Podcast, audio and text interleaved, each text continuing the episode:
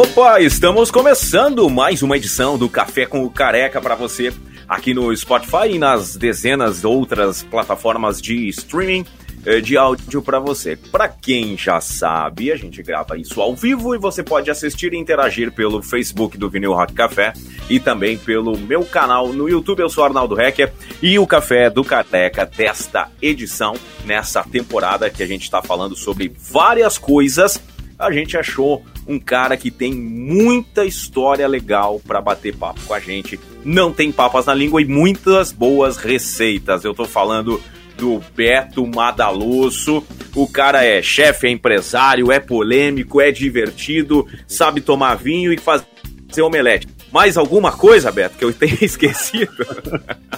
De, de, do que você falou aí, eu tomar vinho é o que eu faço melhor, eu acho. Pô, cara, muito, muito prazer em recebê-lo aqui no Café com Careca pra gente bater um papo aí. E que legal, que legal que você aceitou. Fico, fico feliz em poder conversar um pouquinho contigo. Porque o Beto Madaloso, quem é de Curitiba, sabe bem quem é. Né? Mas pro resto do Brasil que acompanha aqui, volta e meia, o nosso humilde podcast, o Beto Madaloso é um cara que vem de uma família tradicional da gastronomia curitibana, né? E até tava olhando uma coluna ali do, do pessoal do Plural Curitiba, eles chamam de filho prodígio. Mas o, o Beto tem é, é, outros restaurantes e tem uma posição muito divertida nas redes sociais, sobretudo no Instagram, vale lá o arroba Beto Madaloso. E ele se posiciona de coisas que fala muitas dores de muita gente, né, Beto? Como é que você tá? Primeiro, passando quase dois anos de pandemia, como é que você está, Beto? Tudo bem? Tô respirando aqui, tô bem. Hoje, hoje encontrei uma cliente no restaurante e falou assim: o médico, essas, essas coisas que falam, essas piadinhas assim, que o médico dela disse que se você acorda com dor é, depois dos 40, todo dia acorda com dor depois dos 40 anos, tem que agradecer, porque é sinal que você está vivo. tá vivo.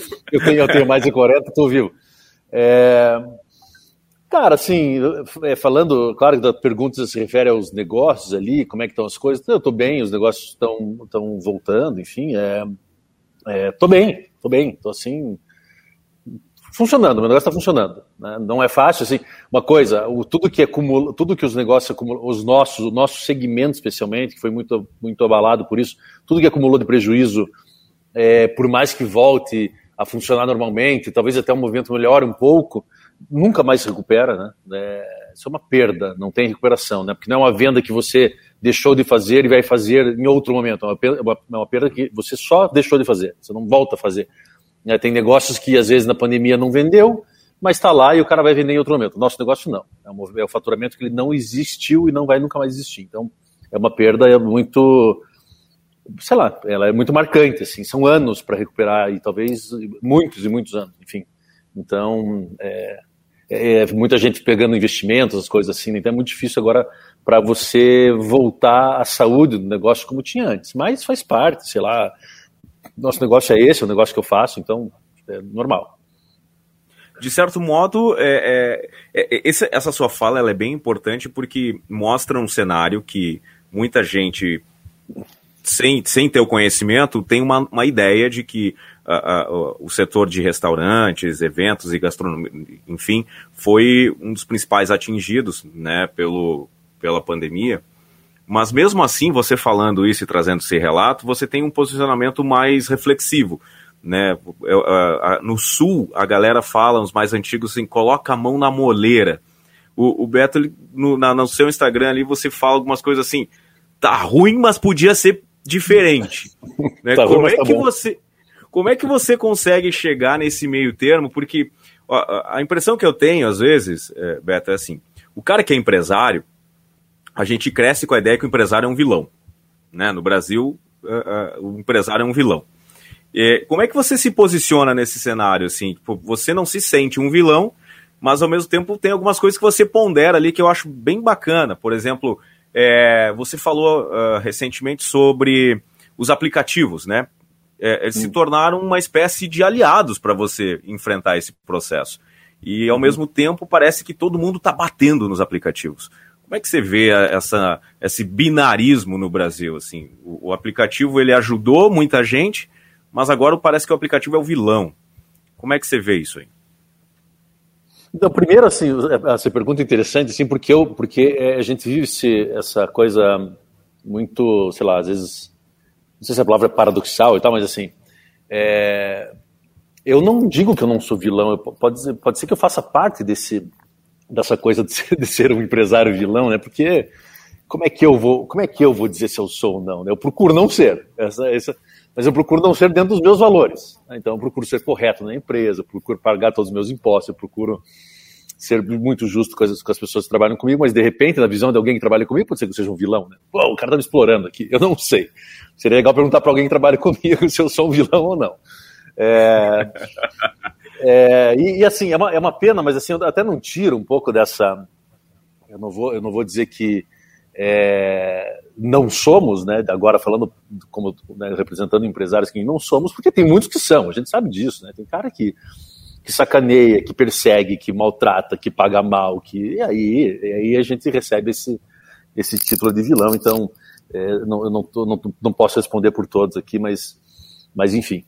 So, aí você fala do aplicativo, é uma coisa uma coisa interessante, assim, porque sim, a gente fala, pô, como é que pode os caras cobrarem né, uma comissão tão grande dos restaurantes, no meu caso, ali no, no caso dos restaurantes, pô, o cara cobrar tudo isso, então agora estão ficando lá, os caras estão né, faturando milhões e bilhões de reais e dólares com o negócio de entrega, ainda mais agora na pandemia, não sei o quê, e isso esmaga o nosso faturamento e tal. Agora veja, né, é, por outro lado, apesar de existir essa crítica nossa, e muito do que a gente fala também é da, às vezes até da, da, da forma de contratação dos aplicativos em relação aos entregadores, né, porque eles são uhum. profissionais autônomos, têm pouca segurança e tal, isso é um ponto ali que tem que ser levado em consideração.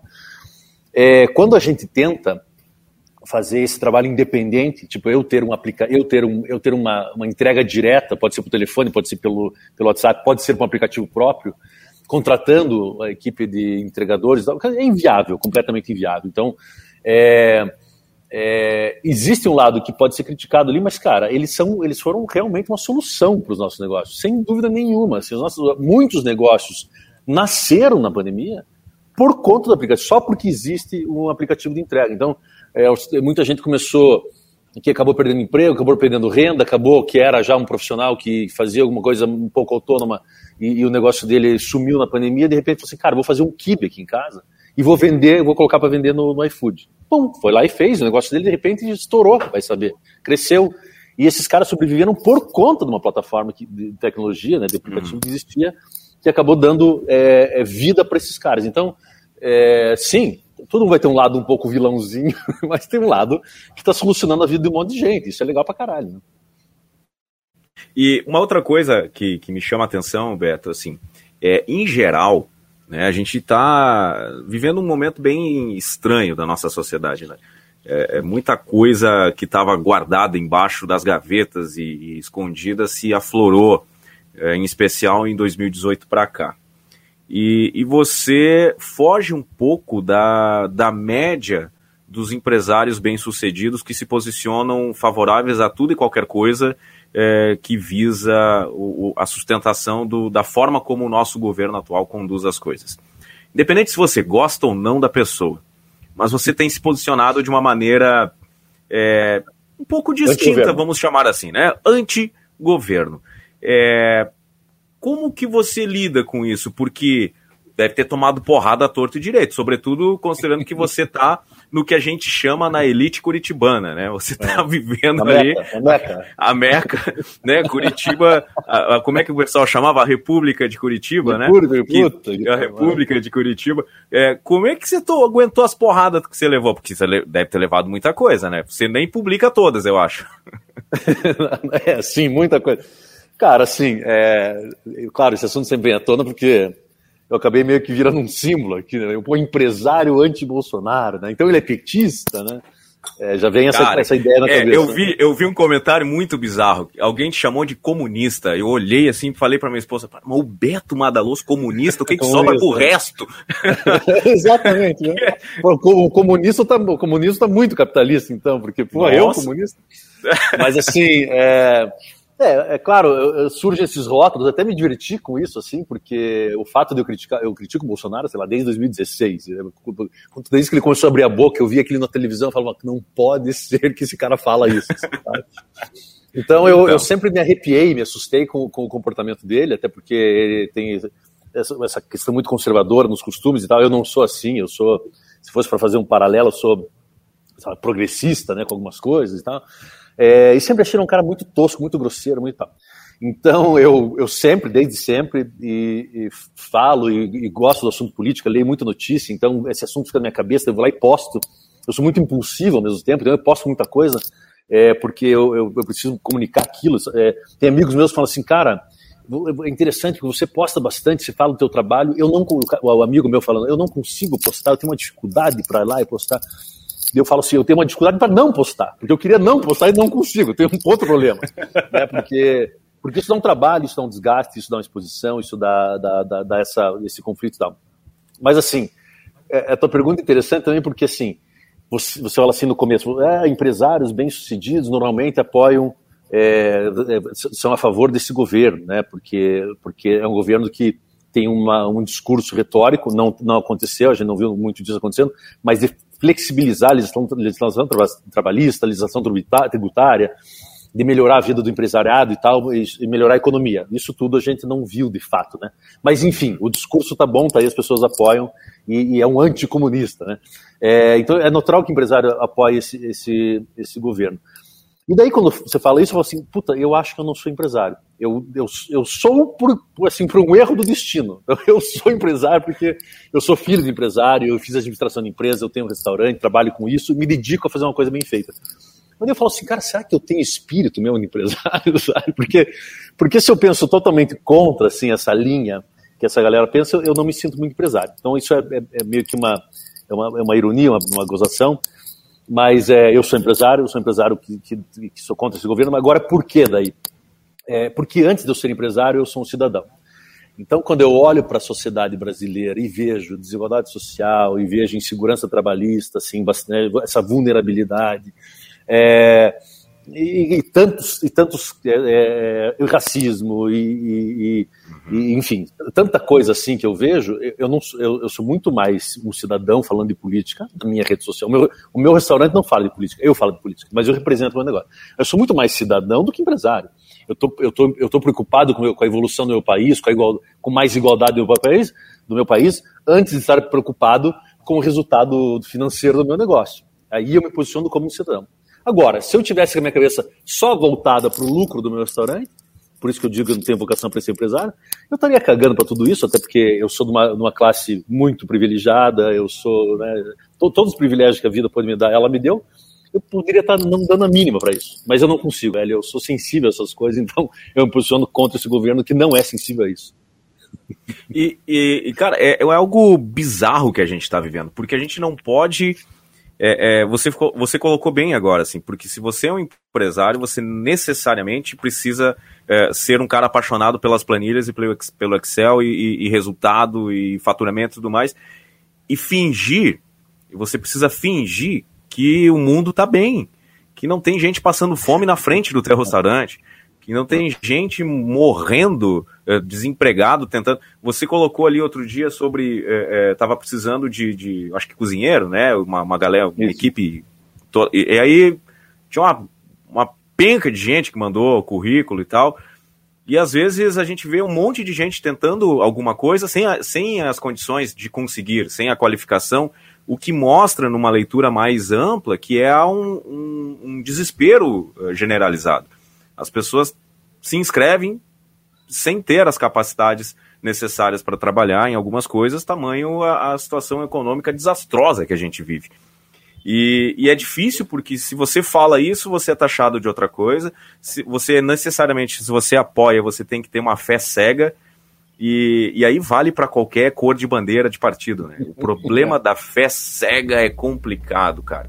E, e aí você rompeu essa barreira, assim eu fico, eu fico preocupado com a, a, frase que eu, que eu gosto assim, eu fico preocupado com o que vai sobrar desse país para minha filha, que tem quatro anos. Né? É. Porque é. a gente está numa situação delicada. E agora a galera fica falando muito em terceira via e tal. É, vou te fazer uma pergunta bomba agora. O que, que você acha do Sérgio Moro? Cara, é, é interessante isso porque é, eu era mais um naqueles, naquelas passeatas anticorrupção, anti-PT, anti sei lá o que era, né? Uhum. Anti-Dilma, né? Toda aquela coisa assim. Eu era, eu era mais um que fazia aquela campanha anticorrupção, assim, né? É, temos que mudar tudo isso e tal, e tal, e tal. E, eu estou falando que é engraçado porque quando surgiu essa, o, o, o super, super-herói Sérgio Moro, eu, porra, eu, eu, eu era mais um ali apoiando, assim, sem nenhum sem nenhuma barreira apoiada, assim. Eu falava, puta, esse cara vai resolver a nossa política e tal. Eu, pra você ter uma ideia, eu, eu, eu achava aquilo tão. E, mas eu, eu, ao mesmo tempo, eu me coloco como um pouco vítima da, da, da, do noticiário da imprensa. E não, não digo que também hoje eu talvez não seja, também eu continuo sendo Sim. também, né? Mas a imprensa fazia esse trabalho de colocar ele como nosso salvador da pátria mesmo, e eu caí nessa história toda e eu apoiava muito. Eu cheguei a fazer máscara, mas eu tenho um amigo meu que tem uma gráfica, tem uma gráfica. Um dia eu liguei para ele e falei, cara, vamos fazer umas máscaras do Sérgio Moro para distribuir por aí. A gente fez isso, cara. Hoje eu me arrependo de ter feito isso. Porque, é... porque veio à tona muita coisa depois, né? Veio muita coisa depois, veio, veio é, o apoio dele a esse, esse é, presidente que a gente tem hoje, o Bolsonaro, que eu achei uma coisa bizarra quando, eu, quando, ele, quando ele aceitou participar do ministério, eu falei, caralho, velho, fudeu, porque tudo que ele podia continuar fazendo contra a corrupção, na minha uhum. opinião, né, dentro do judiciário, talvez, é, ali morreu e, e, parecia realmente um projeto político. Ontem eu li alguma coisa sobre isso, o quanto era, as decisões eram, né, isso eu já sei faz tempo, assim, articuladas com o Ministério Público para que é, chegar em algo que ele queria, que era um, era um, era um trabalho pensado para atingir quem queria, né? Não que o PT não tivesse um monte de problema, né? que não tivesse envolvido com um monte de corrupção, e Petrobras, e Petrolão, e Mensalão, isso sim. Mas quando começou a aparecer isso, falei, cara, é muito triste saber que ele também ultrapassou barreiras é, legais. E hoje, para mim, até me perguntaram isso ontem, talvez antes de ontem, eu postei isso. É, ah, o que, que, você acha do Moro? Eu falei, é o penúltimo que eu votaria. O último é o Bolsonaro, o Moro é o penúltimo. Eu não, eu não vejo ele, não vejo como político, não vejo como projeto político, não vejo como um cara que constrói um plano de governo. Não, nada disso para mim, é porque é muito recente. Ele lançou a candidatura faz três, três dias, dois dias.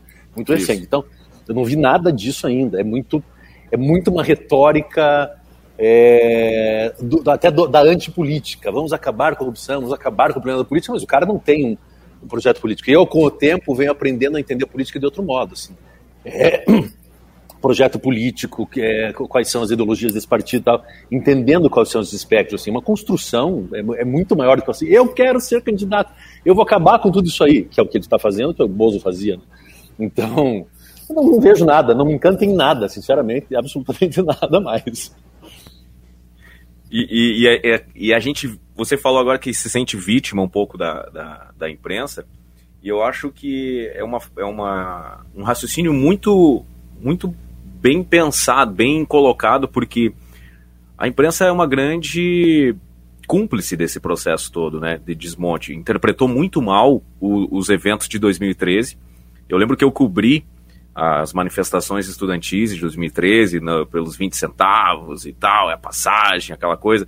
E, e, a gente tem que entender que não é porque a gente percebe que o governo Dilma estava desastrosamente conduzindo a economia que a, que a gente é da extrema direita. São, é, esse, essa é a grande dificuldade. Eu acho que há uma dificuldade no, no, no nosso, nas nossas pequenas bolhas espalhadas por aí a, a, a pensar. A gente tem que simplesmente é, aqui no Rio Grande, aqui eu estou em Florianópolis, mas no Rio Grande do Sul a gente fala em grenalização, né? Se eu falo, se eu falo que o céu é azul, eu sou Grêmio, né? Se eu, qualquer coisa, então a, gente está numa situação meio, meio parecida com isso e, e as pessoas não conseguem perceber, né? Uh, o governo Dilma teve grandes percalços no, no, ponto de vista econômico, sim, e isso, ok, é, é, precisava ser criticado, e não te coloca num espectro de, de direita. Que o Aécio Neves parecia um bebê chorão, que perdeu a eleição e começou a criar um monte de falácia, um monte de história e articulou daí com, com muita gente, é, também é verdade. E que quando eu entrevistei o Bolsonaro há muitos anos, ainda um deputado de uma tecla só, eu lembro que eu voltei para a redação, eu, não, eu olhei para o meu editor e falei assim, eu não sei o que falar. Eu preciso, porque... preciso, preciso de enxofre, não pedi para o cara, porra, me Eu não sei, eu, eu, olha, eu nunca vi um cara falar tanta bobagem. Numa... E ele era só um deputado de baixíssimo clero, que, que te, batia só naquela tecla de, de é, é, é melhorar a remuneração dos, do, dos oficiais do exército, das forças armadas e tal, era, era bizarro, assim. Sabe? Então a gente tem uma, uma visão turva da coisa, e aí você citou a Operação Lava Jato, que mostrou a, a, a preguiça que aí, eu, aí a primeira temporada desse podcast foi toda ela dedicada à comunicação, né? E a gente bateu muito na forma como o jornalismo se posiciona. E aí você falou, sou vítima da imprensa, porque a imprensa foi muito medíocre para baixo na, na cobertura da Operação Lava Jato. Né? Não, ninguém levantou a mão e disse, tá, mas e por quê? Era, era tudo pronto, era mastigado. Eu, eu lembro assim, ia direto para o principal telejornal do país, e ninguém questionava as coisas que mais tarde vieram à tona, né? É, é, essa sua linha de, de, de raciocínio, olha, tem coisa que não funcionou, tem coisa que era tendenciosa e tal. Então a imprensa foi, foi bizarramente mal na, nesse processo. É, trocando um pouquinho de assunto, Beto, você se posicionou outro dia em algo que eu acho bem importante falar, que é essa relação com o mercado de trabalho. É, eu estava lendo agora há pouco, você disse assim: ah, um funcionário uh, que ganha dois pau e pouco, é, numa eventual rescisão, esse, é, esse custo funcionário para o empresário vai a 20 e poucos mil. É, a gente tem uma situação em que o trabalhador ele é desprotegido e o empresário é destroçado para conseguir manter as coisas. O jeito que tá, ele não fomenta e não incentiva a, a ilegalidade, a informalidade como um todo, porque as relações formais de trabalho estão cada vez mais difíceis de se sustentar do ponto de vista do empresário, né?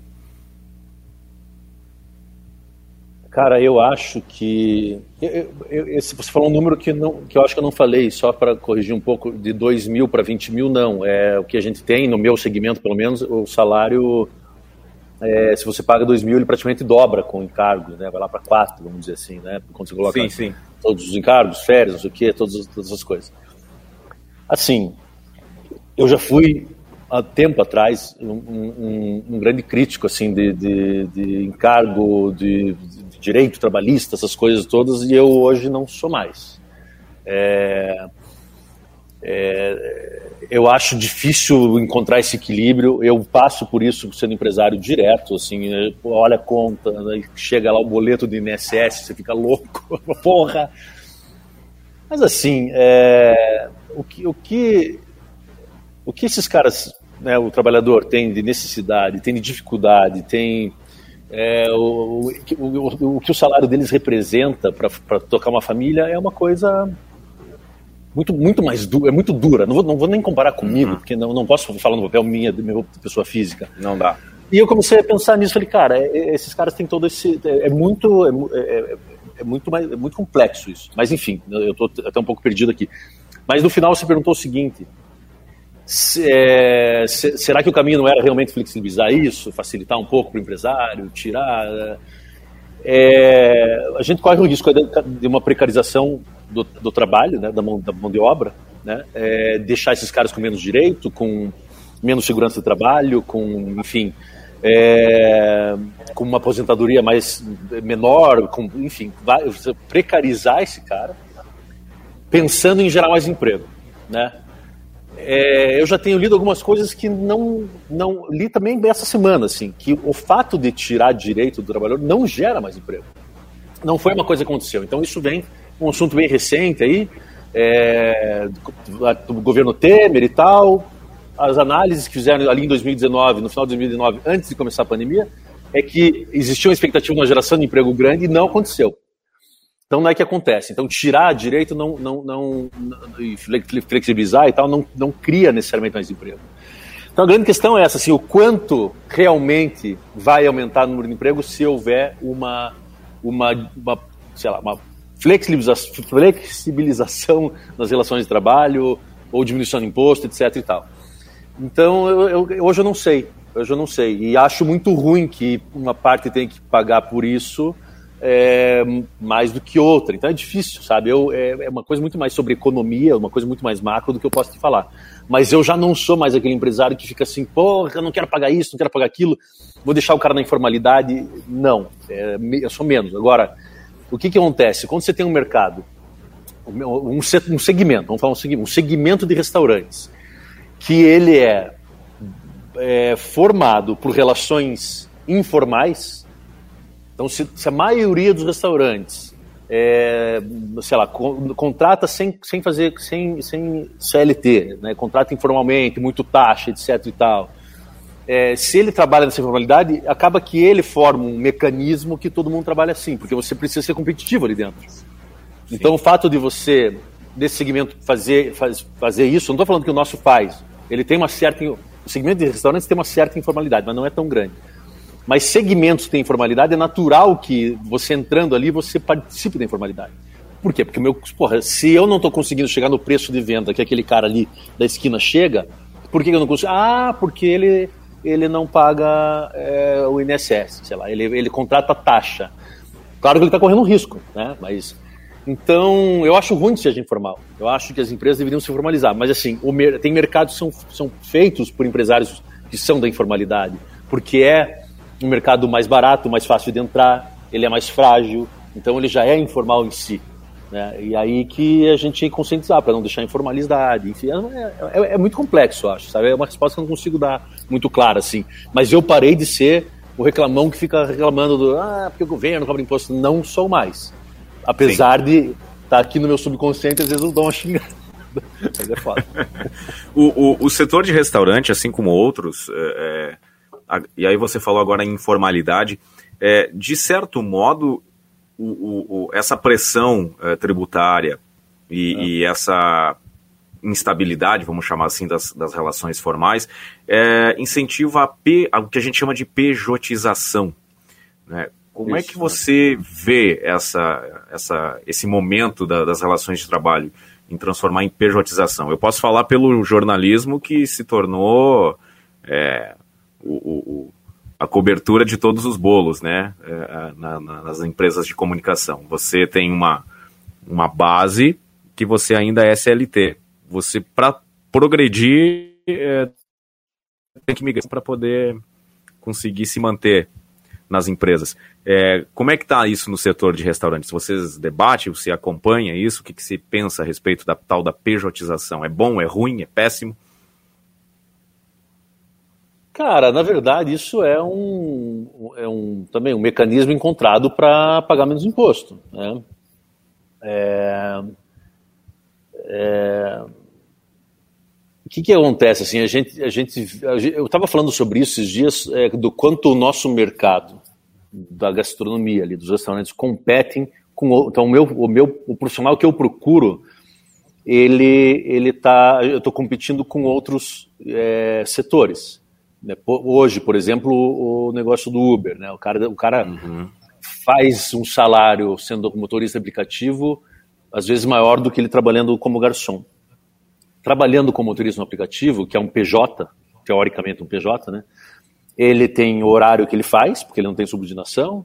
Ele então ele flexibiliza o trabalho dele, ele trabalha sábado à noite se ele quiser, ou domingo se ele quiser, se não quiser não trabalha e ele não tem o estresse da, da, daquele, daquele ambiente de trabalho que é desgastante e tal. Então, por que, que ele vai optar trabalhar de garçom num restaurante? Trabalha sábado à noite, sexta à noite, domingo, segunda, enfim.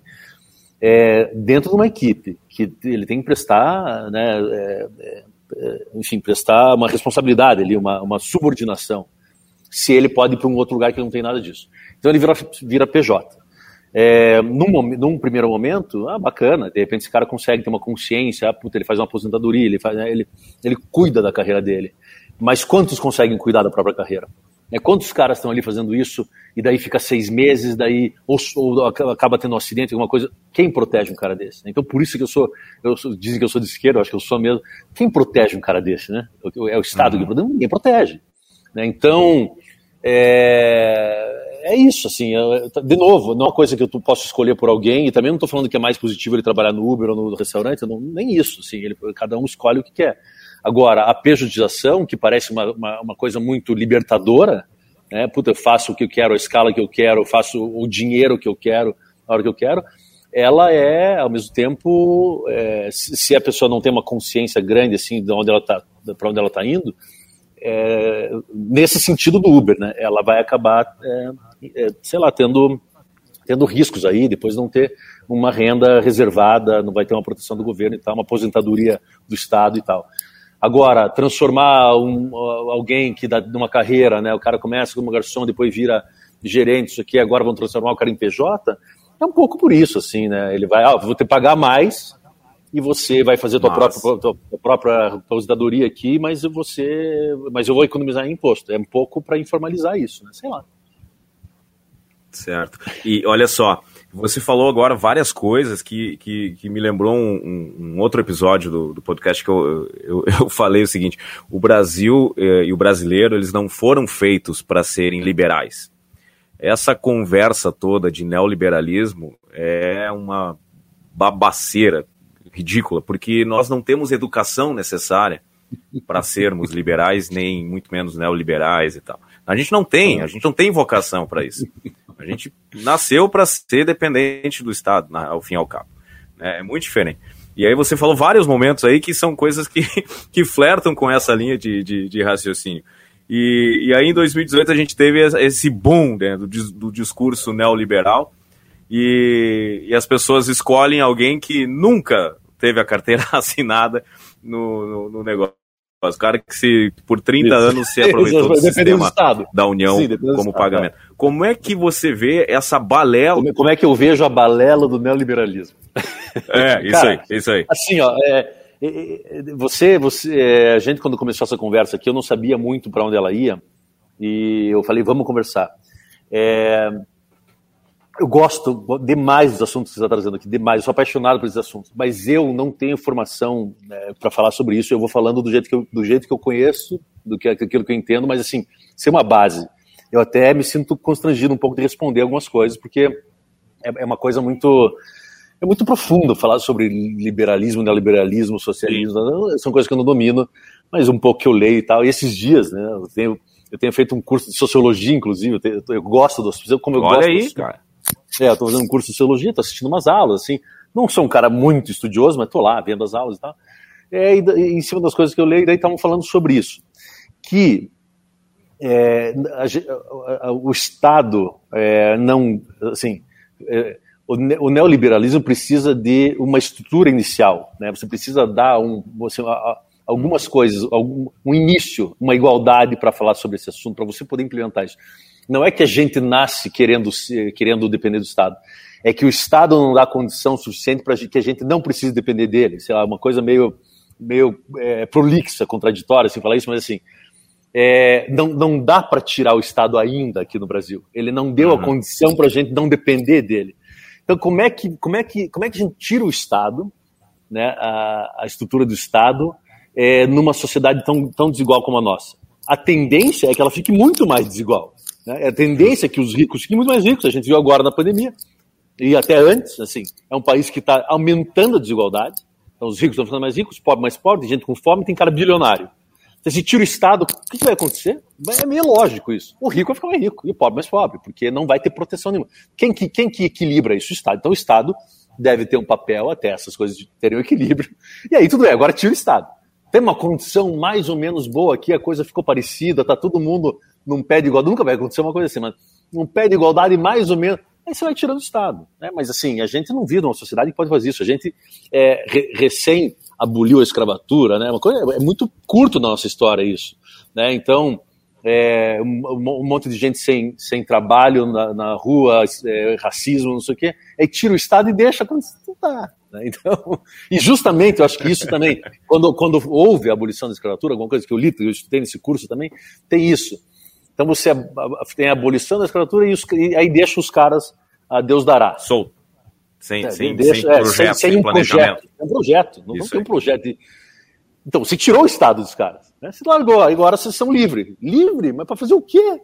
A gente está preso na mesma situação, só não está na corrente, mas está preso na mesma situação social, sei lá.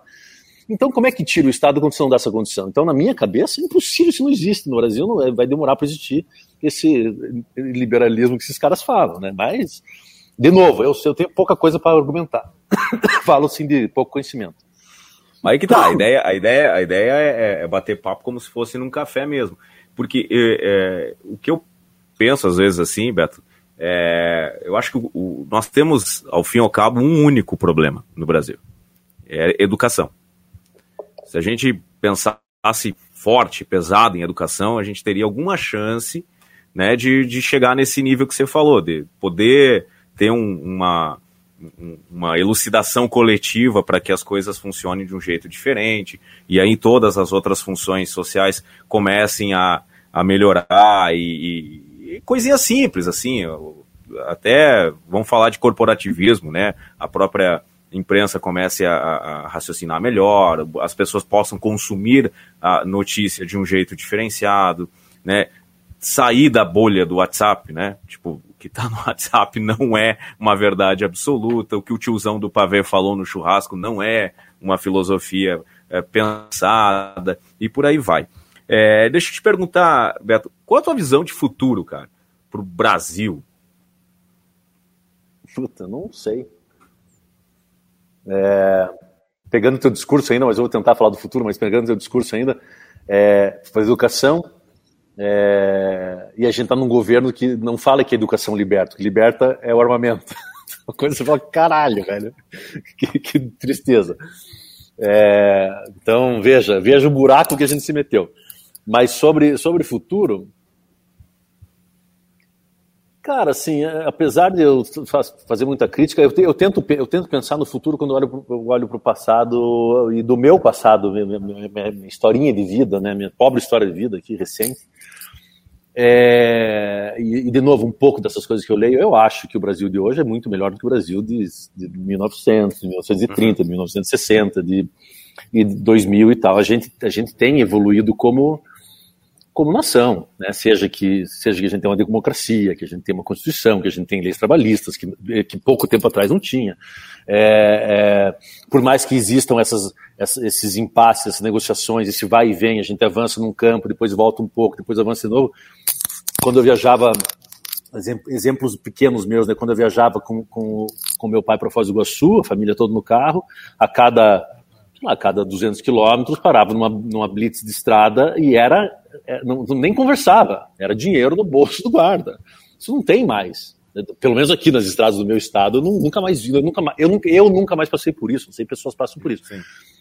É, é, calçada, melhor asfalto, é, calçados com acessibilidade, é, a gente tem discutindo muito questões é, de minoria, de racismo, de, de, de enfim, de patriarcado, e tudo, muito assunto que, no meu ponto de vista, que eram muito, muito enraizados, que são enraizados demais na nossa sociedade, a gente tem evoluído. Né? Então, eu vejo que existe uma. uma, uma, uma eu, então, quando eu olho para isso, né, de, de, de, de, uma história recente aí, para cá a gente tem evoluído e eu acho que o futuro é melhor do que a gente tem agora. A gente está evoluindo o tempo todo. A não ser que aconteça uma tragédia de reeleger o Bolsonaro. Mas se não for isso. eu estou brincando Agora... com isso, assim, eu não posso Pode ser que a gente eleja outro, outro candidato que, que, que seja pior ainda, né? Pior, né? A gente sempre corre Mas, o risco. No é, Brasil, tô... a gente sempre corre o risco de eleger o pior. É, é eu tô tirando um chave com isso, mas. Mas eu acho que a gente. eu a acho, gente, a gente eu acho que é isso, cara. Né? Eu é. acho que a gente, desde 1889, inclusive, a gente está falando aí na, na, iminência do feriado da Proclamação da República, né? A Proclamação da República foi, parece que estava escrito lá, assim, escolha o pior possível em sequência por 300 anos. Foi uma praga, é. né, que foi dada aos brasileiros nesse processo. É, agora me lembrei de uma coisa que eu queria te perguntar, que é assim, é, eu vi outro dia no, no, no teu Instagram alguma coisa que me puxou a lembrança da do que eu chamo de conflito geracional. Né? Aí você falou uma frase que eu gostei, que o convívio gera desgaste né, numa equipe de trabalho e tal. E independente se você ame ou não o trabalho, é o convívio ele gera desgastes em qualquer situação, no trabalho, em casa, em qualquer coisa. E, e, às vezes eu chamo isso de conflito geracional porque me parece que a geração é, que jovens, né, vou falar aí dos 18 aos 25 anos, que talvez seja a primeira, a, o primeiro grupo de, de, de, de trabalho que, que atue com você, sejam aqueles caras que têm uma dificuldade de, de lidar com, com, com ordens, com regras, é uma geração que tem um pouco mais de dificuldade com isso. É, você enfrenta essa dificuldade de lidar com essa estrutura formal de o, as necessidades de um restaurante, no caso, né, fazer, não fazer, sim, não, pronto. É, e aí encontra isso se reflete na dificuldade de reposição de, de, de, de, de profissionais? Cara, eu não eu não, eu não, eu não carrego isso muito comigo, assim, sabe? Essa, é, digamos, é, essa, uma certa lamentação das, da, da, das, da, dessa nova geração e tal. Eu, eu entendo que existe uma diferença grande da minha geração para a nova geração, como, como existe uma geração grande da geração do meu pai para mim, da dele para o pai dele e tal. Eu, eu, se for falar assim, é, é, é, uma geração mais frouxa, eu já sou uma geração mais frouxa que a geração do meu pai, sem dúvida nenhuma é, que a natureza, acho que é da evolução também, da social e humana, porque a gente está construindo um mundo mais fácil. Uhum. A gente não precisa mais né, caçar jacaré para comer. A gente vem pronto. Aqui, aqui em Floripa isso. as pessoas ainda de vez em quando vão ali e pegam o jacaré. é, exatamente. É, é, então, assim, a, a, gente vem acho que o, o, mundo vai construindo essas, essas, essas novas formas de pensar. Aí tem agora é, essa conexão com o mundo todo através do telefone, então você está o tempo todo ali vendo tudo, então é mais gostoso estar ali do que estar tá trabalhando, cortando tomate. Mas o que o restaurante tem, que é uma coisa interessante, eu, a gente trabalha muito é, sob demanda de atendimento direto, assim, né? Então, é, o, o, cliente levanta a mão, você tem que atender. É, ele tem, você tem que é um, é um, cara, é quase que uma coisa do inconsciente. Você está atendendo, você está você tá trabalhando sobre essa demanda de, um, de uma coisa muito dinâmica. É diferente, talvez, de um cara que tivesse que ir atrás do cliente e, e perdesse muito atrás de um cliente fazer outro, outro tipo de venda, outro tipo de negócio e perdesse muito tempo conectado com outras coisas. O nosso não, ele não pode trabalhar com o celular. Ele ele está ali atendendo. O cara está cozinhando, ele está cozinhando. Então, é, eu entendo que tem esse problema, que é uma coisa assim, é, que, que, também interfere um pouco no nosso negócio e tal, mas no meu, no meu negócio em si, eu, eu, eu, eu nem incomodo com isso, assim, sabe? Ah, cara, pegou o celular de vez em quando, azar, deixa que pegue. Eu não, não acho isso um... Até porque eu vivo no meu celular, então como é que eu vou encher o saco num cara que tá no celular? Então, é, não, eu acho que não, eu acho que não abala a produtividade. A resposta é essa. No meu negócio, não abala em nada a produtividade. E, e, a galera mais velha, Beto? Você consegue absorver uh, os caras mais, mais velhos? A gente tem uma, uma sina, né? Que o cara que depois passou de, sei lá, dos 40, 45, não consegue se recolocar. Como é que você consegue absorver? Como é que você consegue cara, pegar assim, essa galera? É, é, falando lá do restaurante, eu acho que é, tem uma pessoa mais velha na cozinha, que deve ter mas era na cozinha 50 e alguma coisa. É, vários, vários funcionários lá tem 40 e pouco. E agora tem outra característica do restaurante que é a seguinte: tem um ritmo de trabalho. Ah, não, tem lá o Serginho, um cara que é mais velho já, que dá talvez 60 e pouco, que é garçom. O ritmo de trabalho de, um, de uma cozinha de, com, que tem bastante movimento, né, num restaurante que é, é, puxado. Eu fui fazer um curso na Itália, fui trabalhar em cozinha na Itália. É, fiz o curso e fui trabalhando numa cozinha. Eu, eu, eu tinha 40, 40 anos. Velho, porra, bicho, eu não aguentava o troço. E eu, porra, eu sou esportista, eu corro, eu pedalo, não sei o quê. Eu não aguentava o baque, porque o nível dos caras é tipo me colocar numa equipe de, de que vai para a Olimpíada. O nível de hum. trabalho dos caras, técnico de trabalho, de resistência física, da, a meninada de 20, 25 anos estava ali voando. Eu me senti um, porra, um elefante lá dentro, entendeu? Então, é, é, o próprio ritmo de trabalho de um restaurante, ele vai fazer essa seleção, porque a pessoa não vai conseguir acompanhar. Né? É então, dependendo da performance de cada negócio. Agora, claro, tem lugares que sim, a minha equipe tem, tem pessoas mais velhas, e, e, mas assim, pelo ritmo, às vezes é mais difícil mesmo, não por uma escolha nossa. É, eu posso até criar um espaço para uma pessoa que, né, mas é, você pode acompanhar esse ritmo aqui. Mas tem lá, então tem vários de 40, tem cara, tem, tem de 50 e tem de 60. Eu estou falando uma, uma, equipe não é enorme, a equipe tem 35 pessoas. E tem a meninada mais nova, 22, 23. Sim, sim. Beto, chegando aqui já na, na finaleira do nosso, nosso podcast, aqui, nosso cafezinho. É, se bem que hoje, sexta-feira, não precisa ser café, né? Mas é, você tá.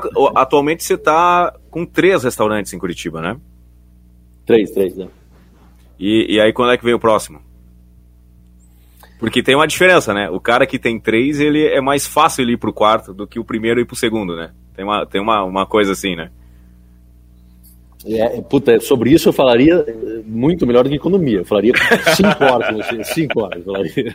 Cara, isso é o meu assunto do dia a dia. É, sair do primeiro para ir, ir para o segundo é mais difícil do que abrir o primeiro, inclusive. É muito mais difícil.